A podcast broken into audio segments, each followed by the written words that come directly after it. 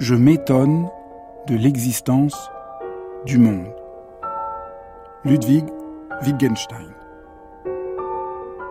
Ludwig Wittgenstein n'a fait de sa vie qu'une seule et unique conférence publique. À la fin de la conférence, il confie ce qui constitue pour lui le sens même de la vie, s'étonner de l'existence du monde. D'un point de vue strictement rigoureux, cette phrase n'a pas de sens. Je peux m'étonner de rencontrer un chien grand comme un mouton dans la cour de mon immeuble.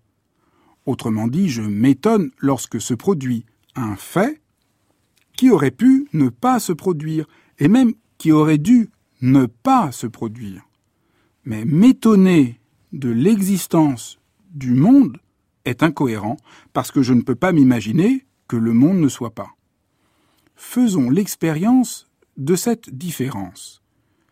Étonnons-nous du fait que le ciel soit bleu plutôt que nuageux, par exemple. Puis, étonnons-nous du fait qu'il y ait un ciel. Voyez, cette seconde expérience n'est pas du tout du même ordre. Seule la première phrase a un sens logique. La seconde est, au sens strict, un non-sens. Mais cela ne veut pas dire, insiste aussitôt Wittgenstein, qu'il ne faut pas lui reconnaître son importance. Elle dit quelque chose de très profond quant à la signification de la vie. Essayez à présent de vous étonner que le monde soit. Cet exercice vous semble peut-être abstrait. Il est pourtant tout simple. Mais la difficulté est que cette expérience, il faut la vivre. C'est comme si j'évoquais un fruit que vous n'auriez jamais goûté. Plus je vous en parlerai, plus mes propos vous sembleraient obscurs.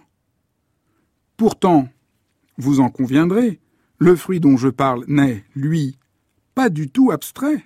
Vous pourriez même le consommer.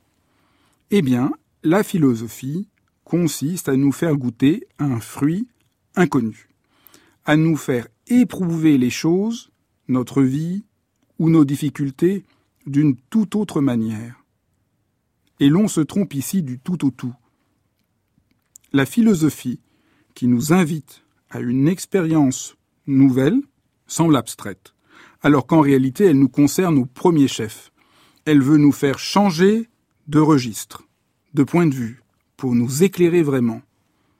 À l'inverse, toute une philosophie qui donne des conseils de sagesse, qui se veut pratique, ne fait que nous enfermer dans nos erreurs et nos aveuglements. La différence entre ces deux approches tient à la capacité à s'étonner que le monde soit à ne plus rien prendre pour argent comptant.